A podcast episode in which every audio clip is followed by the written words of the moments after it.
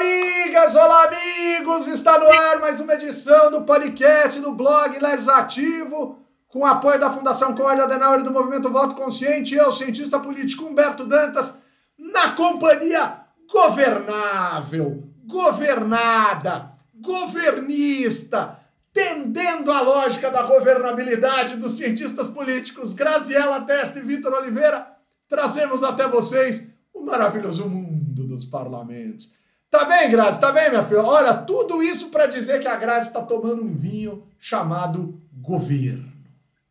Governista não, governabilidade talvez, governista não. Oi, Humberto, tudo bem? É, tem uma denominação de origem italiana que é governo. Eu achei um sarro e comprei esse vinho essa semana é, em homenagem ao legislativo. E quase ao final do, do, é, dos trabalhos do primeiro semestre ao início do recesso parlamentar, que acho que está todo mundo precisando. Né? Aliás, era melhor que esse recesso já tivesse começado semana passada. Eu tô num brasileirinho aqui da Miolo, lá da região da campanha. Tá bem, Vitão? Tá jóia? Tô bem, tô jóia. Agora tô melhor, porque essa semana eu fiquei levemente gripado e muito, muito provavelmente com Covid, embora o teste não tenha dado positivo. Mas, enfim, né? Família pegou, mas felizmente estão bem, né? Minha irmã e minha mãe já tinham pegado antes, aí meu pai pegou delas, eu peguei do meu pai, muito provavelmente, né? Mas enfim, sabe como é que funciona? É, exato. Eu achei que ele estava zerado e já viu. É, a gente baixou a guarda, né? Essa é a verdade, a gente baixou a guarda geral. Mas com vacina, em tese, né? Foi só, de fato, agora uma gripezinha, com todo mundo vacinado com a vacina então, que alguns não queriam comprar, né? Deu para sobreviver é. bem, deu para passar bem.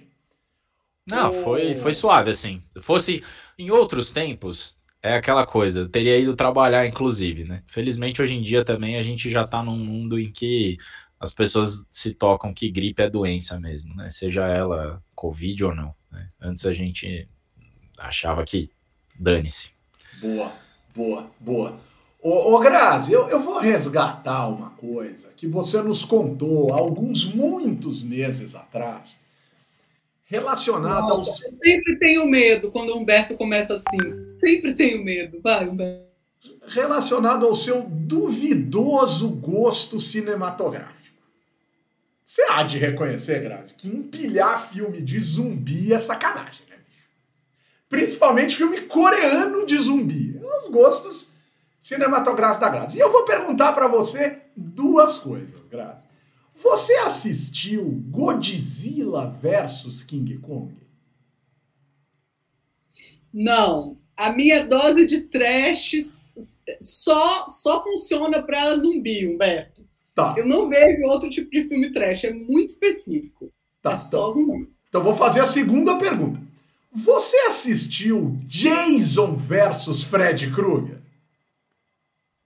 Não, também não. Nenhuma das grandes batalhas. Ah, mas eu vi Alien vs Predador. Essa é a terceira Esse pergunta. Você assistiu Alien vs Predador? assisti, assisti. Sim. E agora a última pergunta, Grazi. Você assistiu Mamãe Falei versus Boca Aberta?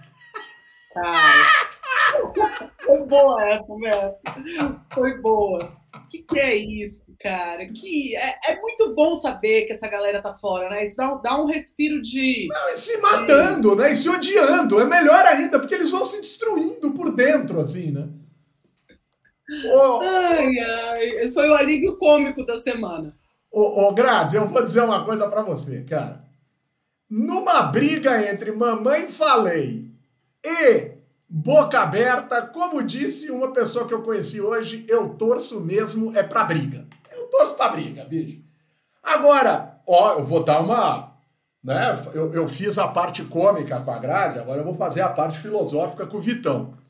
Vitão, a briga Mamãe Falei versus é, Boca Aberta é a famosa é, é o famoso conflito de estado de natureza robesiano, a guerra de todos contra todos.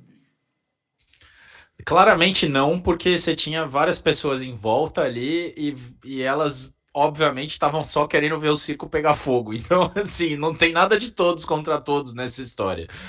É só mamãe falei, mamãe falei, olha eu, olha o ato falho aqui.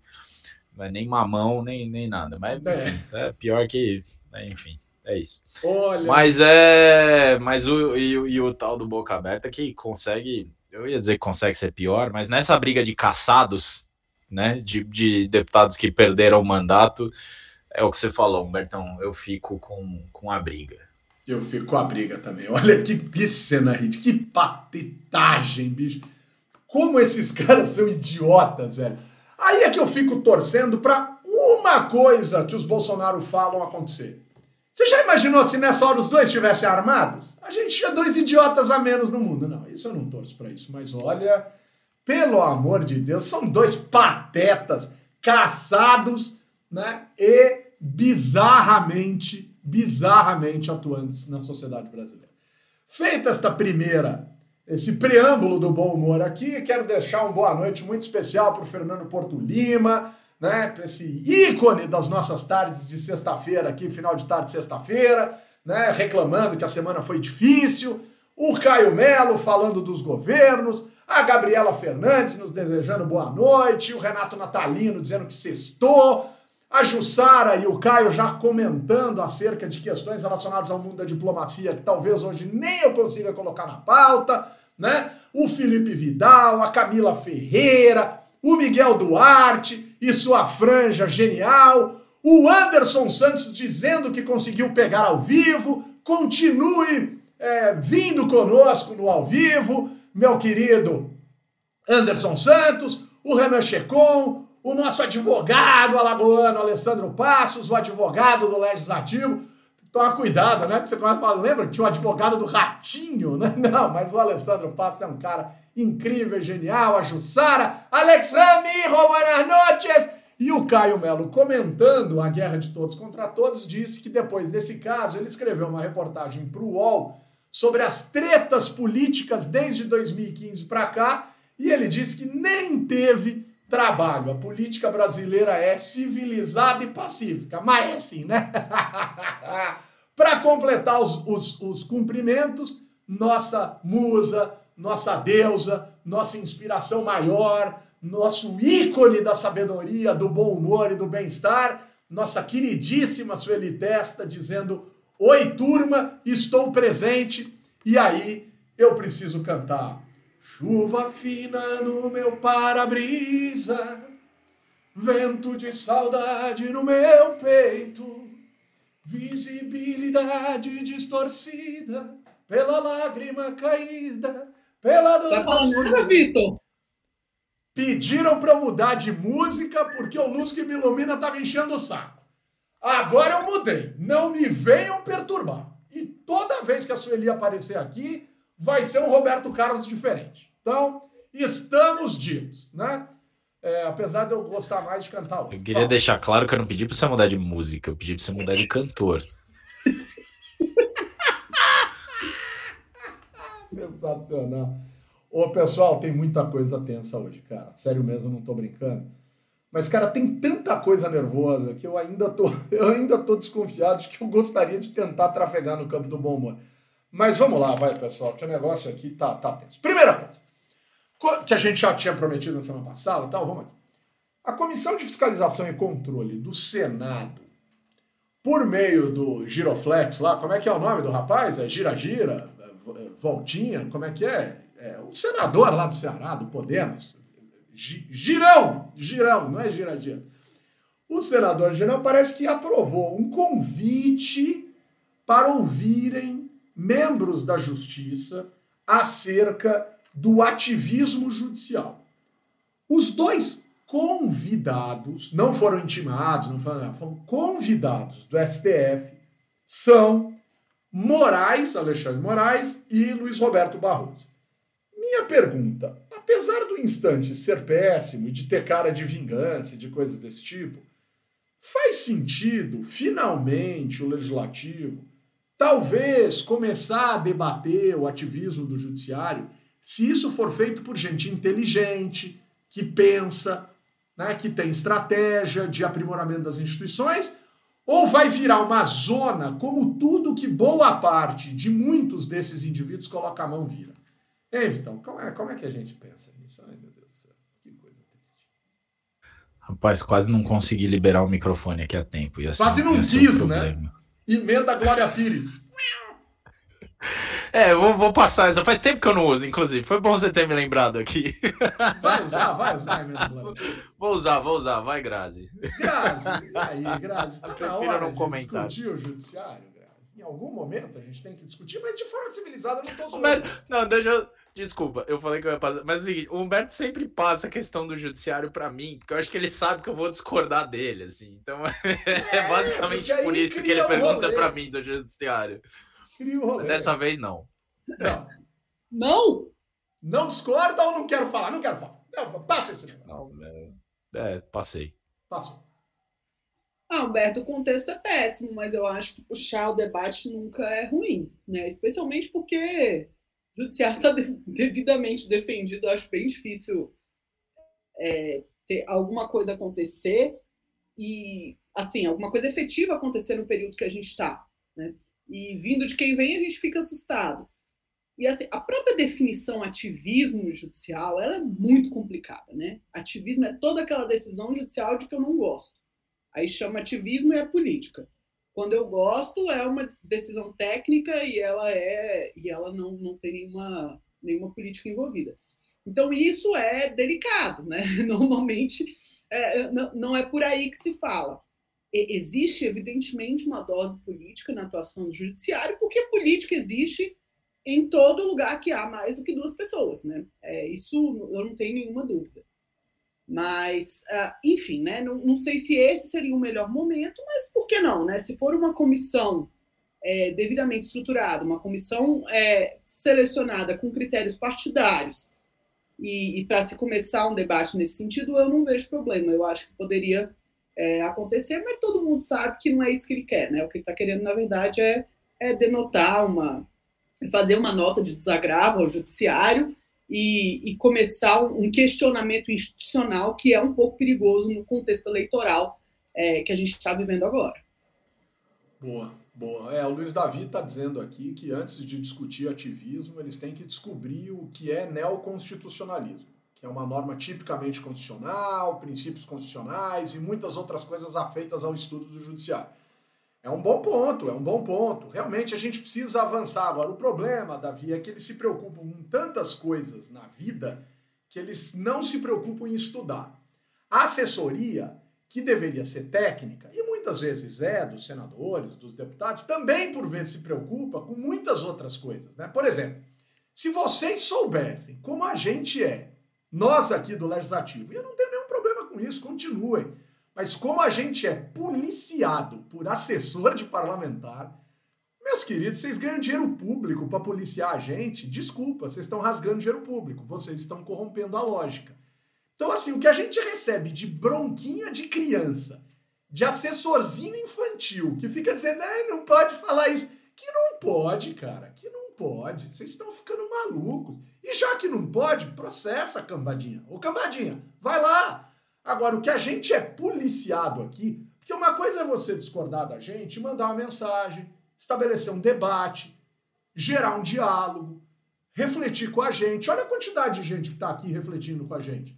Por vezes concordando, discordando e tal. Agora, a gente é, por vezes, policiado por né, assessor de estimação de deputadozinho e de deputadazinha né? De senadorzinho e senadorazinha, de vereadorzinho e vereadorazinha. Eu acho genial, é audiência. Mas, caros, caras, né? Normalmente essa galerinha é a galerinha da nova política. Super novo isso, hein? Super novo ficar dando piti toda vez que você discorda né, de alguém que pensa diferente de você. Ó, vai lá, bom uso do dinheiro público, vai lá, campeão, usa mesmo né? Fica lá, lambe bastante o deputado, a deputada. Quem sabe você mantém o emprego. Ô oh, novidade! Ô oh, coisa nova! Ô oh, política brasileira maravilhosa! Cultura esta que nos assola. É, mas é, Grazi, a gente tem um desafio grande aí, né? E não é do, do, do, dos melhores. Fala, Grazi. Você não vai resistir, você vai falar. Não, não, não, não. Eu vou fazer uma defesa. Eu vou fazer... Boa. Pela Vimos protestos aí na residência. Na história, a plateia se manifestou. Não que a gente não tenha falado milhões de vezes para essa plateia se manifestar, hoje ele resolveu falar. Hoje ele resolveu falar. Dr. Não, Cruz. eu vou falar o seguinte: eu acho. É para a gente não colocar todo mundo num balaio Não, não, nem pode. Nem Existem pode. assessores que são tecnicamente impecáveis e que não, são importantes. São fundamentais para o legislativo andar. Sem Geniais. Eles, e assim, o, o, o terror e pânico. Mas é, existe uma. Mas de fato, eu, eu para eu aguentar a encheção de saco, a pessoa ser paga, né? Eu não gosto de corrigir prova, mas eu corrijo prova.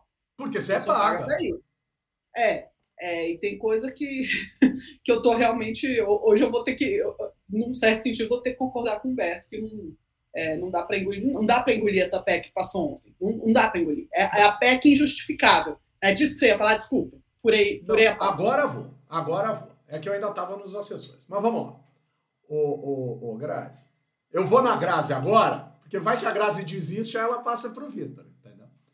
Olha, chamaram de PEC eleitoreira, chamaram de PEC eleitoral, chamaram de PEC da emergência, chamaram de PEC kamikaze, chamaram de PEC dos benefícios. O fato é, o fato é, existe, existe uma, uma, uma proposta de emenda constitucional em tramitação no Congresso que carrega consigo, era para ser um negocinho, já virou um negocião, carrega consigo uma série de benefícios distribuídos para as pessoas, para indivíduos em situação emergencial, em situação de calamidade, em situação de extrema pobreza, de miséria tal, ou de dificuldade de consumir o que precisa para trabalhar. Não vem ao caso aqui, mas a gente está falando de caminhoneiros.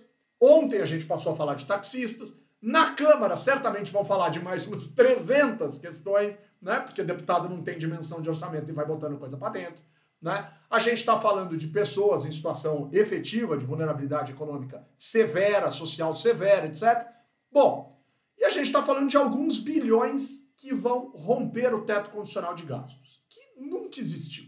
Né? Não me venha dizer que existe PEC dos, do teto ou lei do teto, porque esse país é definitivamente conversível. É que nem teto de piscina de motel, velho. O Brasil é a famosa piscina de motel, né? Tem um, eu não vou definir piscina de motel, mas tem teto solar e o teto abre pra galera ter prazer. Pronto, é isso, é isso. Pra assim é melhor, assim é melhor. Mas... Motel é esse, Humberto? Cê... Ah, Grazi, você nunca foi em motel conversível, Grazi?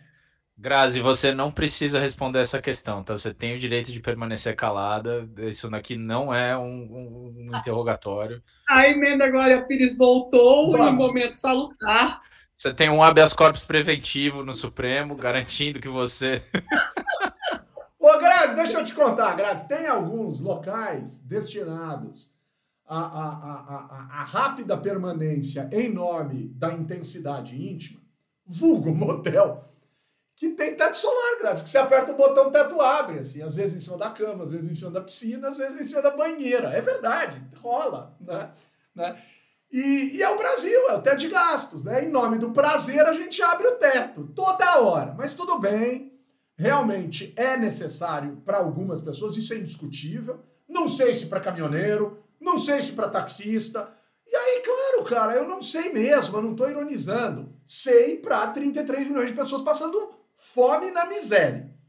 Mas a minha pergunta é se isso não aconteceu também em 2021, se o governo não podia ter sido um pouco mais precavido e etc. Mas, para que isso, para que esse dinheiro possa chegar, votou-se também o estado de emergência no Brasil. E ao que tudo indica ontem, convencionou-se dizer que o estado de emergência só restrito ao projeto e não ao que o governo bem entender. E esse foi o acordo para esse treco passar. Mas, Grazi, PEC. PEC não tem que ter comissão para discutir a PEC. PEC não tem que ter duas votações com distância entre elas de pelo menos, sei lá, cinco sessões, alguma coisa assim. Cara, não teve comissão, não teve nada. E a gente está falando do Senado, a gente não está nem falando daquela terra de ninguém da Câmara dos Deputados. No Senado, 72 a 1 e 67 a 1. Acho que foi isso. Grazi, é terra sem lei, cara. É terra de ninguém. Quer dizer, O legislativo é mesmo essa excrescência que se mostrou ontem ou ainda tem salvação? Porque, desculpa, os senhores não estão ajudando ninguém. Porque se os senhores quisessem ajudar, como o PEC passa só por vocês, vocês nem precisavam ter esperado o governo. Se vocês estão tão preocupados assim com a sociedade, vocês podiam ter se preocupado antes. Vamos lá. Grazi, o que, que esses caras fizeram ontem que eles dizimaram a lógica institucional formal brasileira? Ah, Alberto, pois é. é. Semana passada já começou o movimento na Câmara. Né? O movimento que começou na Câmara foi a, foi o, o, a normativa que o Lira soltou, falando que segundas e sextas poderia haver sessão é, remota. Né? Então, os parlamentares não precisam estar presentes na sessão presencialmente, né? eles podem votar via é, aplicativo quando é segunda e sexta-feira. Né? E pode parecer, a princípio pode parecer só uma, uma várzea de não vamos, é, não quero estar lá segunda e sexta, mas normalmente eu não tenho sessão deliberativa segunda e sexta de fato. Né? A ideia dessa, dessa, uh, de, dessa, propos, de, dessa normativa, desculpa, era uma resolução, eu acho, é, era justamente poder é, apressar as contagens de prazo, porque quando você a, a, sessão ordinária é aberta, ela entra na contagem de prazos. Os prazos na Câmara dos Deputados não são contados por dias úteis, são contados em sessão ordinárias. Para a sessão ordinária abrir, precisa ter um número mínimo de parlamentar. Para ter um número mínimo de parlamentar, ajuda muito que eles não precisem estar presentes é, de corpo, né? possam estar somente é, com o celular na mão. Então, isso, esse movimento já começou semana passada. Né? E eu tinha a sensação né, inocente que sou, que isso ia ser um pouquinho mais difícil é, de sair do Senado, né? Tolinha que eu sou, né? Isso começou no Senado e começou com toda a força. E surpreendentemente a gente só teve um senador que foi contra, né? Que foi José Serra, que, enfim, né? Ao, ao até onde eu sei, vai ser candidato a deputado, também está aí no, no pleito, vai concorrer ano que vem é, não está muito bem de saúde, né? Até onde eu sei também, não está com uma, tá com uma atuação um pouco é, prejudicada por conta disso, mas que foi o um único voto contra. Né? E aí, aí entra toda aquela gama, né? Uma, uma, série de questões e cada um se defendendo como pode, né? É, uma, é um céu, é um inferno de, de boas intenções. Né? É, todo mundo tem as melhores intenções possíveis e o resultado final é o mesmo e ele é péssimo, né? Então, como é que funciona esse mundo das boas intenções de que o resultado é tão negativo, né? Uma PEC que tem, é, evidentemente, é um momento que é preciso é, ter políticas sociais bem pensadas para combater é, insegurança alimentar, que está sendo, é, assim, é, tá pior em 20 anos que a gente é, enxergou até agora, é um problema que está acontecendo desde o ano passado, como você falou muito bem, Humberto. Nem por isso ele deixa de precisar de resposta, ele precisa de resposta. E eu não tenho nenhuma dúvida de que essa resposta não se dá por meio de corporativismo, é, financiando é, caminhoneiro e taxista, com todo o respeito que eu tenho a essas duas profissões, que tenho um enorme respeito. Né? Claro, Mas ninguém está discutindo acho, isso, quer dizer, claro que tem. Não acho que seja o momento de você fazer política é, de transferência de renda corporativista. É, sobretudo porque, é, é enfim, é, é, uma forma de subsídio indireto de combustível fóssil, que já é uma coisa que, não, é, que, que é questionável. É, é uma. Não, de novo, você não vai resolver uma coisa de extrema pobreza subsidiando é, grupos corporativistas. A extrema pobreza não vai se resolver é, com mil reais por mês para os caminhoneiros, mas pode ter um impacto positivo eleitoral não só do presidente Bolsonaro, né? mas pode ter um impacto positivo também é, para os deputados e senadores. E a gente precisa lembrar que no Senado, dois terços não estão nem tentando reeleição. Né? Então, por isso que eu esperava um pouquinho mais. É, é, a minha expectativa é, otimista vinha um pouco disso, mas, mas foi, foi frustrada a minha expectativa. É, e, e esperava-se mais do Senado em matéria de qualidade, né? Porque senador vem de sabedoria, né? De senioridade e tal. A gente espera, a gente fica sonhando, mas é só sonho, cara. Agora, hoje de manhã eu peguei um táxi, o motorista fez rasgados elogios aí, sem nem saber o quanto ele vai receber e como ele vai receber, e eu falei para ele, eu falei, olha, eu moro, o senhor vai me deixar num lugar que tem uma padaria na esquina, se o senhor quiser, para na padaria, eu vou te pagar uma marmita. Aí ele olhou para mim e falou assim: eu não estou passando fome. Que, que, como assim vai me pagar uma marmita? Eu falei: não sei, cara. Eu acho que a gente tem que pensar em quem está morrendo de fome. Em quem está passando fome. Eu não estou com dó do senhor, não, cara. Seu carro é novo, o senhor está aí de pé, o senhor veste uma roupa razoável, o seu carro é bonito, o senhor é uma pessoa educada. Né? O senhor acha mesmo que precisa receber dinheiro do governo para trabalhar melhor? Eu, particularmente, não acho. Mas se o senhor acha, para na padaria ali, eu pago uma marmita para o senhor, já que o senhor está passando fome. Né? Porque eu, eu, eu, eu tenho orgulho da minha nação quando a minha nação consegue distribuir renda. Né? E eu acho que eu tenho renda suficiente, apesar de ter menos do que eu gostaria, em termos de, sonho de sonhos de consumo, eu tenho menos do que eu gostaria. Mas eu sei que eu tenho mais do que a imensa maioria da sociedade. A imensa, a avassaladora maioria da sociedade tem menos dinheiro do que eu tenho. E eu não sou milionário, não sou nada disso. Então, assim, já que tá tão difícil pro senhor, para aí que eu te pago uma marmita. Então, o cara ficou puto, puto. Eu falei assim, não adianta o senhor ficar chateado. O senhor fala no seu carro o que o senhor quer, só que o cliente sou eu. Eu também tenho direito de falar. Ou a gente fica quieto. Aí ficou quieto, me deixou em casa, eu paguei, óbvio que eu paguei. Ainda perguntei se ele queria alguma coisa a mais do pagamento, que é mais 10% aí e tal. Não quis, vamos que vamos, a vida continua. 200 reais né, não vai fazer falta. JT conosco, emocionadíssimo com a presença de Ana Cláudia Farran entre nós, este ícone, essa maravilha de mulher, que é nossa coleguíssima no Legislativo, nossa companheira, né? E, e se bobear, vai ter surpresa. Vai ter surpresa. Pode ser que tenha surpresa. Né? E aí, se a surpresa acontecer, eu vou chorar de emoção. Eu vou chorar de Eu estou morrendo de rir aqui do Fernando Porto Lima. O Pacheco é o Lira que come com garfo e faca. Eu ia chegar aí. Eu ia chegar aí. Mas tô, a Grazi hoje está atropelando a pauta. Mas ela, tô, mas tô, tô atropeladora. Atropelei. hoje está que nem o Lira. Ela está atropelando. Não, não fala assim. Não me chama de trator. Quer me chamar de atropeladora, me chama. Mas trator é o Lira. Mas, é, Vitão, eu acho que a gente trouxe bem essa, essa questão. Acho que é super importante a gente fazer essa reflexão acerca aí do que seja esse atropelo. Mas o Serra, eu acho que ele entendeu bem a diferença. Um, o Serra entendeu bem a diferença de senador para deputado federal. Ele tem uma inteligência política, isso é inquestionável. Ele pode errar, pode falhar, pode, a gente pode não gostar, o que seja. Mas, cara, ele parou de ser senador para ser deputado federal. A, Gra a Grazi está tão cansada que ela disse assim: ele vai concorrer no ano que vem? Não, vai ser esse ano mesmo, é em outubrão. Mas é. Mas acho que o Serra está com inteligência política para simplesmente dizer. Claro que ele pode não gostar do projeto, mas ele também pode ter jogado com uma inteligência política muito interessante. Eu, eu, eu apostaria nas duas coisas, tá? É, e o segundo ponto é: o Lula, essa semana, disse: eu não votaria contra isso se eu fosse os senadores e os deputados federais do PT. E aí, Vitão, como é que a gente encaixa todo esse movimento na lógica eleitoral, cara? Porque até quem disse que era contra qualquer tipo de distribuição de renda, hoje está distribuindo renda, né? O ministro liberal vai embora do Brasil. Não, não, isso não dá para falar do Guedes, viu? Ele nunca falou que era contra programas de distribuição de renda. Isso não. Boa. Não, isso, isso não dá para falar. Pelo contrário, porque assim, é, a ideia dele, na verdade, era dar voucher para todo mundo, entendeu? Era dar ah. o dinheiro e não tem mais SUS, é não tem mais educação pública, o negócio dele, inclusive, era esse.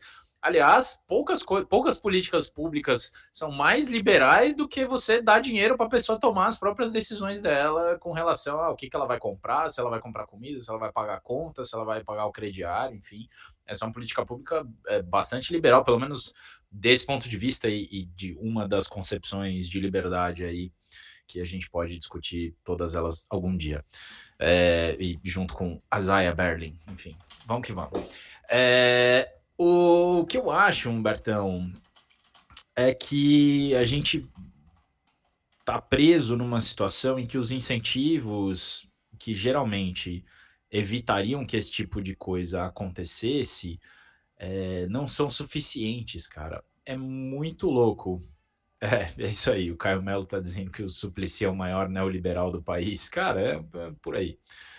Mas é, a ideia é que, é que é um pouco diferente, né? Porque o Suplicy gostaria que a renda fosse complementar aos programas e políticas públicas, né? O que os, os liberais, no fim das contas, mesmo assim, mais radicalmente gostariam, era que você substitui universalmente as políticas públicas e dá dinheiro, garante uma renda básica para todo mundo. Né? É, enfim, a gente, quando olha para os incentivos que estão postos, geralmente o que, que você imagina? Bom, o grupo que tem perspectiva de ganhar a eleição e continuar no, ou continuar no poder não vai ser irresponsável, porque vai ser ele que vai ter que limpar a própria merda, certo? Ou vai ser é, quem vai ter que limpar a caixinha de areia do gato quando trocar o governo, né? Quando trocar o dono da casa. E o mais louco é que essa eleição virou um tudo ou nada para quem está no governo, mas também para quem está na oposição. E aí, esses tudo que é de mais longo prazo está recebendo um desconto gigantesco. O pessoal está preferindo qualquer ganho, quer dizer, o pessoal está é, é, preferindo ganhar a eleição em detrimento de qualquer coisa relativa a longo prazo. Né? E isso é muito louco porque a gente tem. É, opa, temos visita. Não, Vitão, desculpa interrompê-lo, cara, mas sério mesmo, cara, é uma das coisas, é, uma, é um dos momentos mais geniais. Eu amo quando a galera do Legislativo que não nós três, que somos da galera do Legislativo, caem para dentro desse podcast. Professora doutora Ana Cláudia Farranha, que mega top browster emoção ter você aqui. Que coisa incrível, cara. Então, eu fui ouvir uma música no YouTube e aí eu vi, eu falei, gente, tá na hora, porque é impossível essa hora. E aí eu eu tá assim, podendo. Eu falei, gente, um dia eu consegui. Aí o Humberto falou: vem, vem, vem, vem. Mas a prosa tá boa, a prosa tá muito boa. Eu acordei, eu acordei assustada quando eu vi 72 a 1. Eu falei, ué, gente, mas não era 7 a 1 antigamente? que lado de jogo foi esse? Que eu tava dormindo, porque quando as notícias começam a chegar no meu WhatsApp, é sete horas da manhã para mim. Já é tarde para vocês, mas já é, mas é cedo para mim, entendeu? E aí eu falei, gente, mas o que, que aconteceu aqui?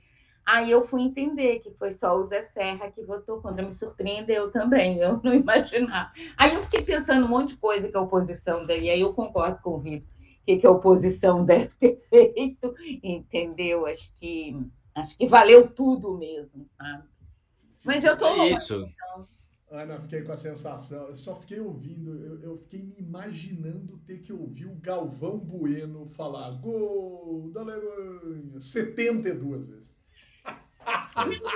eu falei, gente, mas que, que, que, jogo foi esse que foi 72 a 1? O que, que aconteceu essa madrugada? O que, que eu perdi? Porque eu sempre acordo é, com essa sensação, né? O que, que eu perdi? E aí eu pedi mesmo, foi a votação. Falei, gente. Aí eu não fiquei olhando, aí eu não fiquei acompanhando, não, porque tem coisas que eu evito acompanhar para eu não ficar muito irado. Sensacional. Vitão, conclua, é, é, é, completa ali e eu vou emendar uma questão para Ana, para Graça. Enfim, cara, hoje eu estou emocionadíssimo, cara. Ana, fique conosco outros o quanto você quiser. Se até tá o fim, aí eu vou morrer de emoção aqui. Genial, genial. Não, mas é, mas acho que já já deu o recado, é isso. Vou, vou repetir aqui o Vanderlei Luxemburgo, que inclusive vai ser candidato ao Senado, né, no Tocantins, se eu não me engano. Isso. E, e o, o Luxemburgo tinha uma frase ótima, o professor, né? Tinha uma frase ótima que era: o medo de perder tira a vontade de ganhar, né? E um pouco o medo de perder essa eleição tá tirando a vontade de, de, de construir um país da oposição. Assim, a gente está é, são mais de 300 bilhões aí que estão comprometidos é, só nesse tipo de ação eleitoreira. É um descumprimento. E mais do que, não é só isso. A gente está desconstruindo com essa é, PEC kamikaze aí, desconstruindo um acordo entre as elites políticas que foi uh, constitucionalizado uh, de você não uh, fazer esse tipo de loucura em ano eleitoral. Porque você sabe que se liberar geral o que vai acontecer é que governador vai fazer isso, o prefeito vai fazer isso, não vai ser só no plano federal. Né? Então, daqui para é assim, quando você joga isso para perpetuidade e traz a valor presente, o custo é altíssimo.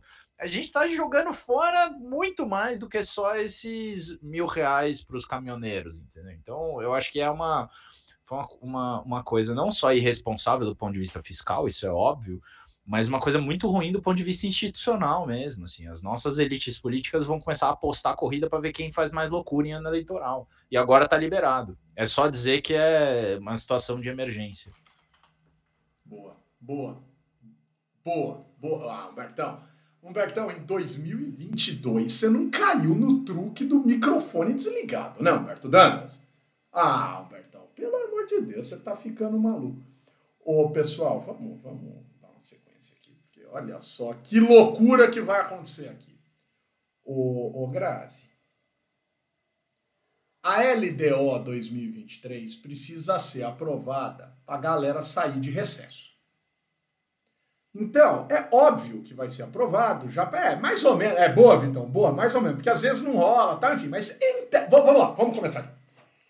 Em tese, Diz o Manual das Perfeições Institucionais Formais, né, aquele que foi rasgado ontem né, na votação da PEC no Senado. Em tese, a LDO precisaria ser aprovada até 18 de julho para a galera sair de recesso. Aí vem a questão: passou lá na Comissão Mista do Orçamento, parece que a coisa está andando, tem um monte de destaque ainda para ser votado. Mas um dos pontos fundamentais é que tudo indica que o tal orçamento secreto será mantido.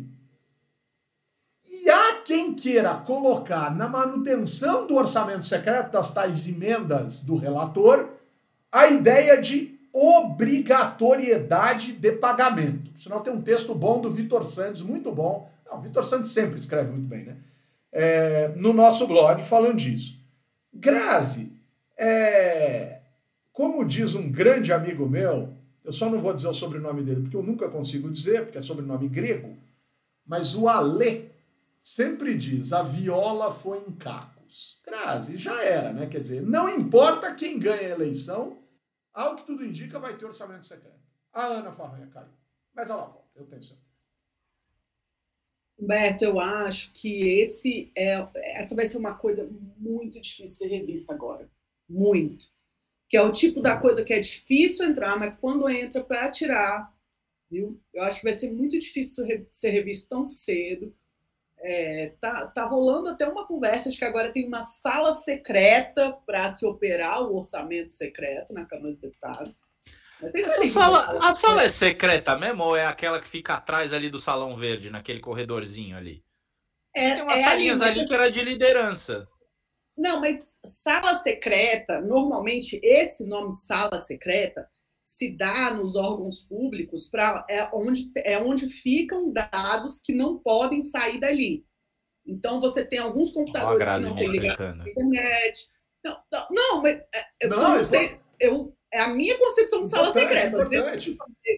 Que eu fui fazer pesquisa em órgão, era isso. Você tem uma sala secreta onde tem, sei lá, os dados de uma determinada base que não pode sair dali porque por algum critério ético, né? A base é identificada, então não pode é, enfim. Já estava achando que era um lugar escondido em algum dos corredores ali, sei lá, tipo do anexo 2, assim, assim. Né? Deve ter, é... Victor, mas não é isso não, é isso aí que é graça. Você vê a diferença. Você puxa o um livro, ai, a estante anda sozinho. Você vê a diferença entre os acadêmicos, que sabem definir o que é sala secreta, e os fanfarrões que ficam descrevendo. Você vê a diferença quem, entre quem estuda e é sério e quem só fala merda, né? Não, não, Enfim, até parece, Vitor. Não, você parece. não, eu tô pensando em mim descrevendo motel. Então, o fanfarrão descreve teto retrátil de motel. A acadêmica sabe o que é uma sala secreta. É uma piada esse blog aqui, esse negócio aqui. Olha, Humberto, banheira de motel e lavar frango são duas coisas que eu já aprendi que não se faz nessa vida. É uma questão de saúde pública, entendeu? Só porque a gente voltou agora para o motel, eu queria fazer essa colocação. Mas, enfim, voltando para a sala secreta e para o orçamento, eu acho que a, a gente tem que. É, eu acho que esse vai ser um dos principais legados institucionais negativos que a gente vai ter.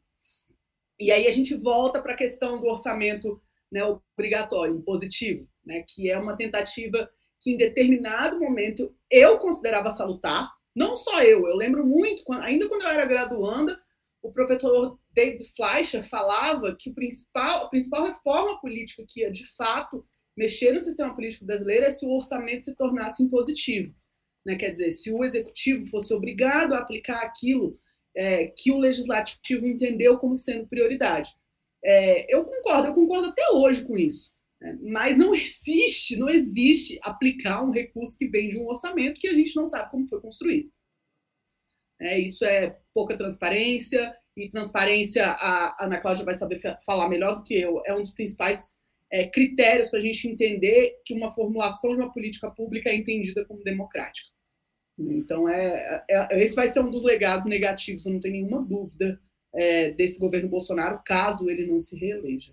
Então, mas aí eu tenho dois pontos para colocar para Ana. Quer dizer, é do governo Bolsonaro ou é da ausência do governo Bolsonaro e das ideias pensadas por estes presidentes da Câmara dos Deputados que aí estiveram, principalmente o, o, o atual, né? quer dizer, isso é um legado Lira ou é um legado Bolsonaro ou não tem como separar uma coisa da outra? Essa é uma pergunta para zoar a pessoa, né, bicho? A primeira vez que ela vem aqui com a gente, o cara já entra com essa, assim, para comprometer tudo e mais alguma coisa, né? para zoar o, o, quiosque.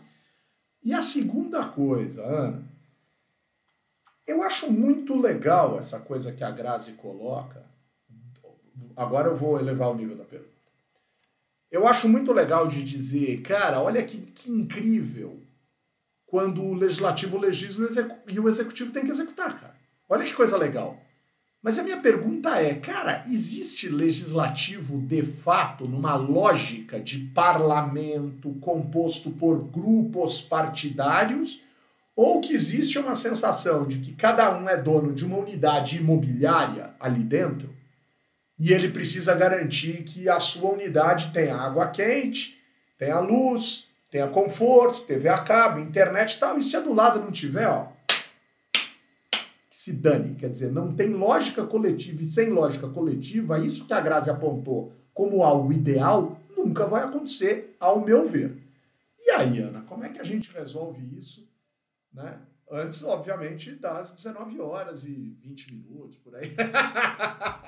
que horas são aqui, né? e quanto tempo falta para as 19? Não, então, eu acho que assim, você tem duas questões. Um tema é a transparência. E um tema é como, como a questão da transparência no legislativo ela tem lá as suas, vamos dizer, as suas é, características e características de pouca transparência. O legislativo no Brasil faz pouca transparência. A gente, essa semana, saiu publicado aí um artigo nosso lá, que a gente foi para a Câmara do, do CDL, né, para a Câmara Legislativa do Distrito Federal, estudar um pouco como é que eles faziam transparência.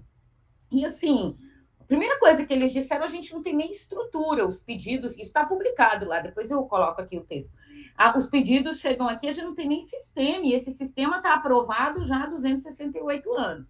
Então, se no sistema que está dentro da legislação de acesso à informação não tem, se imagina é, como é que essas coisas ficam colocadas quando você tem esses mecanismos que vão além só de, né, de daquilo que está na lei e, e interpassam as relações políticas, que é como eu consigo ali fazer o meu jogo, ir, pedir e tal, e eu coloco aí a. Como é que fala? Eu coloco o segredo, o segredo não no, no sentido é, jurídico que a lei traz, mas o segredo no sentido secreto mesmo, de, enfim, né? Eu coloco as emendas para quem eu quero, eu vendo ali, enfim. Então, se, esse é um desafio. E aí, Humberto, é, respondendo a sua pergunta, eu acho que a gestão Lira e Bolsonaro é, amplia isso, mas é um problema de transparência no legislativo mesmo. Os presidentes na, na CLDF, a gente não conseguia conversar com o corregedor, não tinha corregedor. A gente teve que acionar um deputado distrital, fazer uma reunião com ele e falar: olha, deputado, quando que vai ter um corregedor? Não tinha, a gente estava com relatório técnico debaixo do braço e não tinha para quem entregar porque um dos deputados, que é o corregedor, acho que ele foi nomeado num outro cargo e nunca mais apareceu um corregedor na, na Câmara Legislativa do Distrito Federal, aqui na capital, entendeu? Então, assim, eu acho que aprofunda isso. Aprofunda, e aí me assusta muito quando eu vejo que, eu não sei se, se a turma, se, se é cômodo acabar, viu? Se esse, esse tipo de prática não agrega todo mundo, sabe? No final das contas, fica todo mundo feliz. Sem ser aquele discurso de, ah, os políticos são todos safados, mas é como isso acaba é, de alguma forma beneficiando, todo mundo se beneficia e a gente se beneficia. Então, não sei muito bem como como, esse, como é que é, isso vai ser numa próxima legislatura, sabe? Não, não consigo imaginar. Por outro lado, na segunda questão, que é que são as articulações, né? Então, assim, se nessa questão que é tão sensível, que é como o dinheiro público vai uh, para as bases de um deputado, se nisso já não consegue ter clareza e transparência do que está acontecendo, você imagina o que, que, deve rolar. E aí eu tenho um palpite. Eu estava dormindo quando tudo aconteceu, ou eu ainda estava acordada quando, tu, quando o 72 a 1 aconteceu, mas eu acordei com a seguinte sensação: que falei, gente, a galera tá aproveitando para, tipo assim, ó, já que o Braz é tesoureiro, né? Tem a música da Beth Carvalho, já que o Braz é tesoureiro, a gente acerta no final, entendeu? Então eu acho que também você fica, fica todo mundo muito assim de olha, então, beleza, já que tá para nós, tá para nós. Quer dizer, eu estou falando muito, né, de quem eu nem nem estava aí, eu acordei de manhã com a notícia, mas mas fica isso fica muito evidente. E aí eu acho mais difícil você minar esses acordos, sabe? Eu, eu até vou falar uma coisa que eu nem devia, mas eu vou falar. Eu fiquei até pensando até onde também a oposição, ao fazer isso, não está também começando a construir as suas bases para o futuro governo. Eu fiquei pensando nisso também, sabe? Assim, meio que é, pavimentando a próxima estrada. Eu não sei se eu deveria falar isso, não, mas foi o que me passou pela cabeça, assim, né? É, então eu acho, eu acho que as possibilidades de você ampliar a democracia, e eu estou falando é, ampliar a democracia como, como os mecanismos, né, como os instrumentos que a gente tem na, na democracia, como transparência, dados abertos, é, como tudo, todos esses instrumentos, eles contribuem para que você, de alguma forma, faça um equilíbrio com a representação. Agora, se a representação vai ficando muito larga e gulosa, né, porque eu acho que é um, um caso de, de falando em pecados capitais, né? É o caso de um gula. É Você que está falando, nós não estávamos. O, o Humberto não, estava. O Humberto estava. Eu cheguei. Quando eu cheguei, tinha negócio de motel. Ah, eu estava falando de luxúria.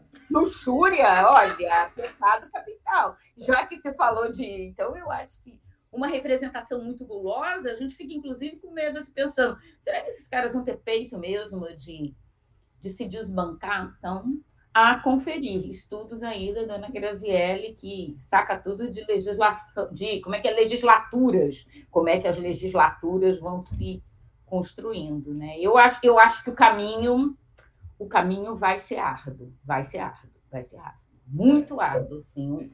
Uma, uma eventual derrota de Bolsonaro, como se desenha, não vai transformar as coisas no, no, mundo de Alice no outro dia. Eu acho que a gente vai ter um caminho muito árduo. E como é que a gente recupera também esses temas né, que, que, que nunca saíram da pauta, né? Esses temas da democratização por dentro. Né? Muito bom. É, o, o, Vitão, é, eu tenho a sensação, cara, e eu não quero não quero não, porque vai soar, tá? Vai soar arrogante e é horrível, mas eu tenho uma sensação de sabe de nada inocente, assim, sabe? Quando eu olho para os parlamentares, falo, caros, caras, eu sei que é legal ter poder, eu sei que é legal estar onde você está, eu sei que é incrível ser o que você é, tudo deve ser, deve ser tudo muito interessante. Mas, caras, caros, vocês não sabem ser o básico, cara, vocês não sabem ser coletivos. E aí eu tenho para mim, cara, que a gente vai somando ondas. Você tem uma onda política estranha, você tem uma onda de antipolítica esquisita, você tem uma onda individualista na sociedade que é pior ainda.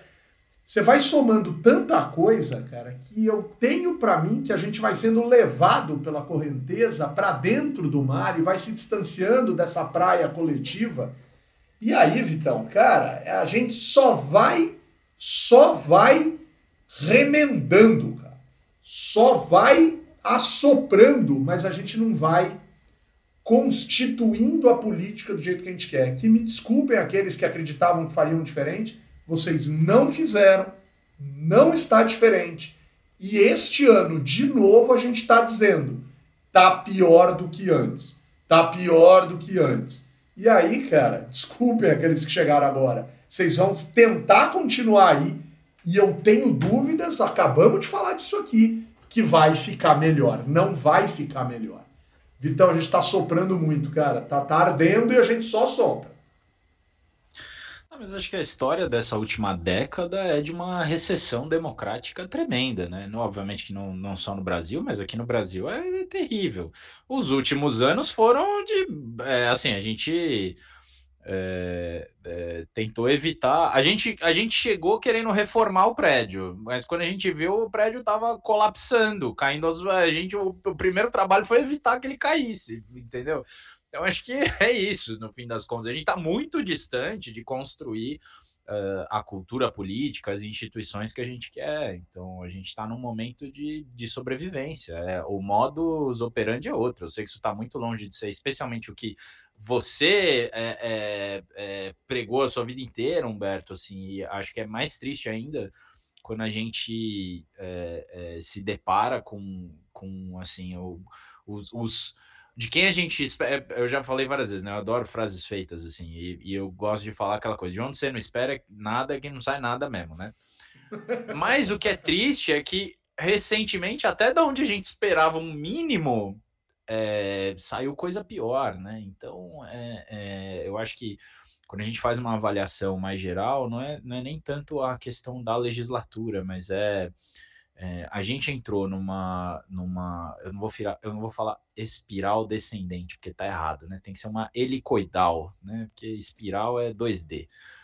É uma tá quando a gente entra numa, numa escada que só vai para baixo, entendeu? Aquele caracol que só vai para baixo, a gente é, fica difícil de, de é, imaginar quando que esse processo vai parar, né? Quando que a gente vai reverter de alguma maneira isso. Eu acho que assim, passadas as eleições, é, a gente vai ter que fazer uma, uma reflexão muito profunda a respeito de, de, de, como é que a gente chega até o fim do ano e, e, e seja lá qual for o resultado das eleições, né? E depois do que, que vai ser esse país de lá para frente, né? Porque o resultado, e desse ponto de vista, o resultado das eleições para a Câmara dos Deputados vai ser fundamental. O Senado vai ser mais ou menos isso aí que a gente já sabe. Se, é, assim, é um terço que está ali, mais alguns que talvez saiam para governador e tal. Então, assim, o Senado vai ser mais ou menos isso daí. É, tá ok? e a Câmara dos Deputados, a gente vai, vai entender o que vai ser do governo do ponto de vista dos incentivos que vão estar postos para formar a coalizão de governo a partir do resultado das eleições para a Câmara. Né? E que tá, tá, eu acho assim, tem muita certeza, tô ouvindo todo mundo falando, ah, o Centrão vai crescer, o Centrão vai crescer. A questão é, o que vai ser esse Centrão, quem do Centrão vai crescer, né? Porque se o, Demo, se o União Brasil cresce, é diferente do que se o PP cresce qualitativamente diferente. Pode até lá na frente ficar parecido, mas é muito diferente o PL ficar grandão do que, sabe, você ter vários partidos médios no centrão, mais ou menos do tamanho que eles têm hoje, e o PT maior, o PSDB maior, o, sabe, assim, é, é então eu acho que tem uma. É, é tem muito detalhe aí para a gente entender quais são as possibilidades de formação de governo a partir desse novo Congresso. Isso vai condicionar totalmente o que vai ser, seja um governo Lula, seja um governo Bolsonaro, seja um governo. Não, não tem outro, desculpa, não tem outro. Não tem. Então, assim, é, é isso, sabe? Eu acho que a gente está num, num momento de catar os cacos e nos próximos meses avaliar o que vai poder ser construído. Por isso que eu acho que eu discordo um pouquinho é, da nossa querida Ana Cláudia, é, com relação a, a da oposição ter efetivamente feito, sido um primeiro gesto do que seria um novo governo e tal. Porque eu acho que isso que foi aprovado, ele, ele te amarra de um jeito, te constrange, assim, do ponto de vista fiscal, né? Você podia, mesmo que você queira ter uma política clientelista lá na frente, expansionista fiscal, seja lá o que for, isso, assim, mesmo que você queira gastar dinheiro, todo o dinheiro que você não tem, você quer gastar de um outro jeito. Eu duvido que o PT queira dar dinheiro só para caminhoneiro e taxista, assim. É, com todo respeito aos caminhoneiros e aos taxistas. Talvez os caminhoneiros eles até entreguem um pouco, mas assim, né? É, enfim, é, é isso. O, o, pessoal, eu tenho aqui que pesou, né, cara? Assim, é, é, um tema duro, né, cara? É um tema que traz uma desilusão, né? A gente tá. Ó, eu tô olhando aqui pelo chat. Que a gente vem. É um programa bem humorado e vai continuar sendo sempre, óbvio tal. A gente arruma, né? A audiência caiu depois que a gente é, começou a falar é, sério. Não, mas olha, olha que interessante, né? A Jussara fala: é verdade que o Congresso, o Centrão principalmente, amou o Bolsonaro presidente de quebra uma pandemia no meio faz muito sentido isso que ela está dizendo, assim, por N razões, e não é por gosto ou desgosto desse ou daquele agente, se a gente gosta do Bolsonaro não gosta, isso são outros 500, todo mundo sabe que a gente não gosta, mas isso é problema nosso.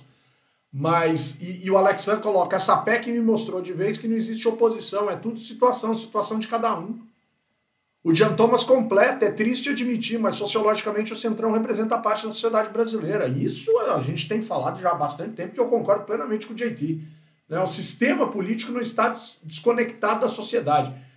E aí eu fico me perguntando, cara, eu, eu, eu caio em duas armadilhas, cara. A armadilha da reforma política, que eu acho ruim, não gosto dessa armadilha. Mas, cara, lista fechada, fim de reeleição para o parlamento, tudo isso dá vontade de dizer que seria necessário, apesar de achar que não resolveria o problema, né? E, e fico com a sensação é, estranha, assim, sabe? Uma situação é, ruim, dura, né? Porque a gente sonha, quando a gente cria esse projeto legislativo, a gente, a gente sonha em ficar contribuindo com debates que vão minimamente, claro, quem somos nós para mudar, transformar e tal, mas a gente está fazendo o nosso pedaço aqui de pensar no legislativo e tal. Mas olha, cara, dá um desânimo. É, vamos. Eu vou usar uma, uma frase de um ídolo da Grazi, porque a Grazi tem os ídolos dela. Né? A Grazi tem isso. Agora ela tá com ela tá numa vibe ídolo Pantanal. Então, Grazi, bora mudar o rumo dessa prosa, área. Né? E aí eu vou falar para Ô, Grazi, Grazi. Muito Ô, Humberto, tu tá falando que eu sou noveleira, é isso? Tá me, me denunciando assim em, em rede nacional? Grazi, faz dois favores para mim, Grazi. Primeiro, Toca cavalo preto aí, Graça.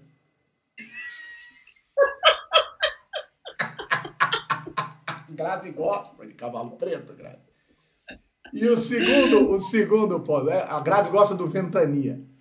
E o segundo ponto, Grazi, pra gente começar a encerrar aqui, porque a gente já estourou o tempo, só me conta uma coisa, Grazi, que rolê é esse, cara, de um deputado distrital, ex-deputado distrital, ficar gritando com o outro, dizendo que, usa, que, que os distritais usam droga, que tem que fazer exame de, de droga para entrar na casa e para representar.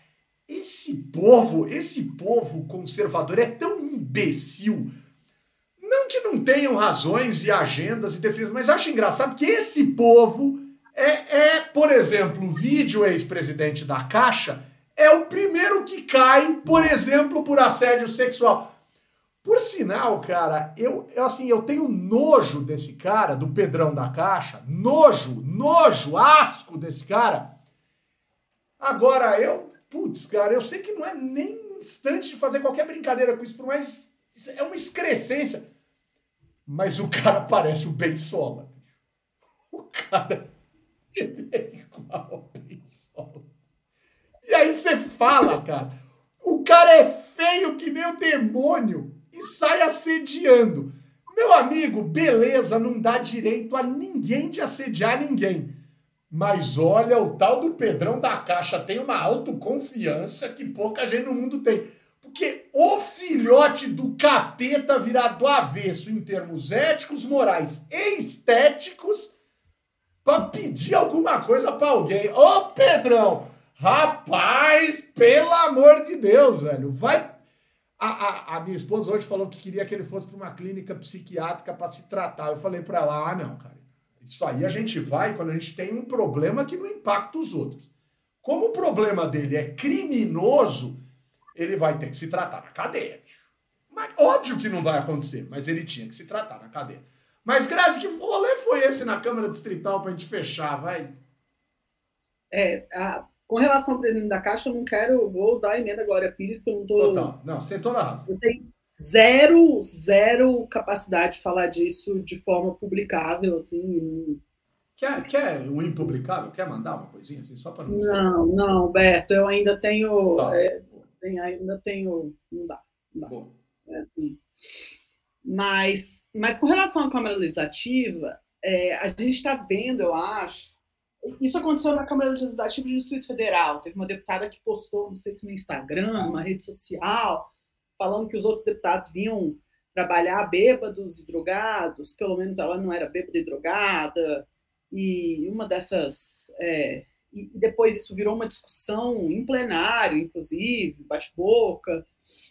É, e, e, assim, Humberto, eu tenho a impressão que tem um, é, esse desespero pré-eleitoral é comum, né? não é que seja incomum. Uh, todo mundo fica tentando de todas as formas conseguir alguma publicidade gratuita. É, e isso não é, esse ano não é diferente. Mas eu acho que o que tem de diferente nesse ano é que a gente tem muita gente, aí eu coloco um pouco é, esse caso da CLDF nesse, é, nesse bojo, a gente teve uma turma que se, se elegeu sem muito saber como, né? Como que isso aconteceu? Como que eu vim parar aqui? Né? É, 2018 foi, foi muito sui generis é, do ponto de vista de, de discurso, né? O discurso que colou e o tipo de comunicação que pegou. Então, eu acho que quem. É, teve muita gente que se elegeu numa, numa, num vácuo né, de, de um momento e que agora se deu conta de que isso não. O que, que eu vou fazer com isso? Né? Como que eu vou tentar a reeleição se o momento agora é outro? Né? O que, que eu posso fazer para conseguir me é, é, é, colocar meu nome como viável? Né? Sobretudo a turma da nova política mesmo. Né? E, e assim, quando eu estou falando da turma da nova política, gente, eu estou usando um termo muito genérico, tá? Eu estou usando, eu estou falando todo mundo que se propôs como novidade, como não partidário e como outsider. E é um pouco esse caso da CLDF. Você tem é, uma turma que está muito desesperada, que tem pouca ligação partidária e que está buscando a reeleição, e, e, eu acho que esse tipo de, é, de debate muito baixo é, alcança uma mídia que é entendida como relevante né? mas é, é de desacreditar na política, assim. Tem esse ponto negativo da gente ficar, meu Deus, por quê, né? Tristeza, uma cambada de bobo, né? Uma cambada de gente torta, estranha, esquisita, com formiga no fundo, sei lá, cara, não vou nem mais falar nada. Ô, Grazi, aproveitando que você tá com o microfone aberto, Grazi, e que você tem uma hora para sair aí, né?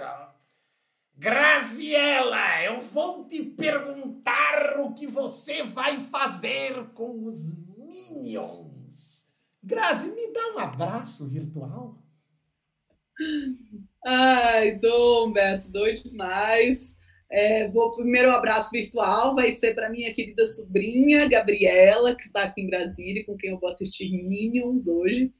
É, então, por isso, meu horário, um horário importante. Vamos dominar o mundo, Grazi. e eu tenho um abraço para mandar também é, para o Rodrigo Chia, que defendeu essa semana uma dissertação de mestrado sobre um caso super interessante, um estudo de caso sobre uma, uma proposição de iniciativa popular na CLDF, né, falando sobre, é, sobre democracia direta em, em, câmaras que não são, não é o Congresso Nacional. Né? Então, super interessante, foi uma, uma abordagem muito legal, uma coisa rara de se ver. Então, uma grande, um abraço virtual para ele também. Boa. Grazi, você está autorizada a deixar se você precisar, mas se quiser ficar até o fim, já estamos nos abraços virtuais. Mas eu não vou deixar de citar aqui, abre aspas, algo sobre aquilo que nós falamos a respeito dos assessores que parece que ganham para exercitar a capacidade extraordinária de acarinharem seus chefes nos parlamentos. Abre aspas. Está em cargo comissionado ganhando muito bem é parte da descrição da vaga de lobista pessoal de parlamentar aguentar a cobrança. Fecha aspas, Bruce, R. 2022. Né? Um dia ele vem aqui e fala com a gente. Olha só. Beijo, Graça. Doutora Ana Cláudia Farran, nossa querida Ana Cláudia, me dá um abraço virtual?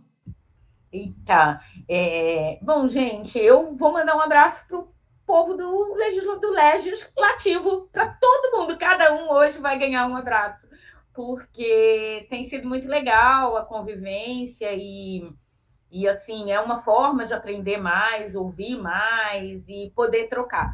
Então, hoje, o meu abraço vai para cada um. Todo mundo vai ganhar abraço. Não vou falar o nome de todo mundo, porque eu vou esquecer. Mas todo mundo ganhou abraço hoje.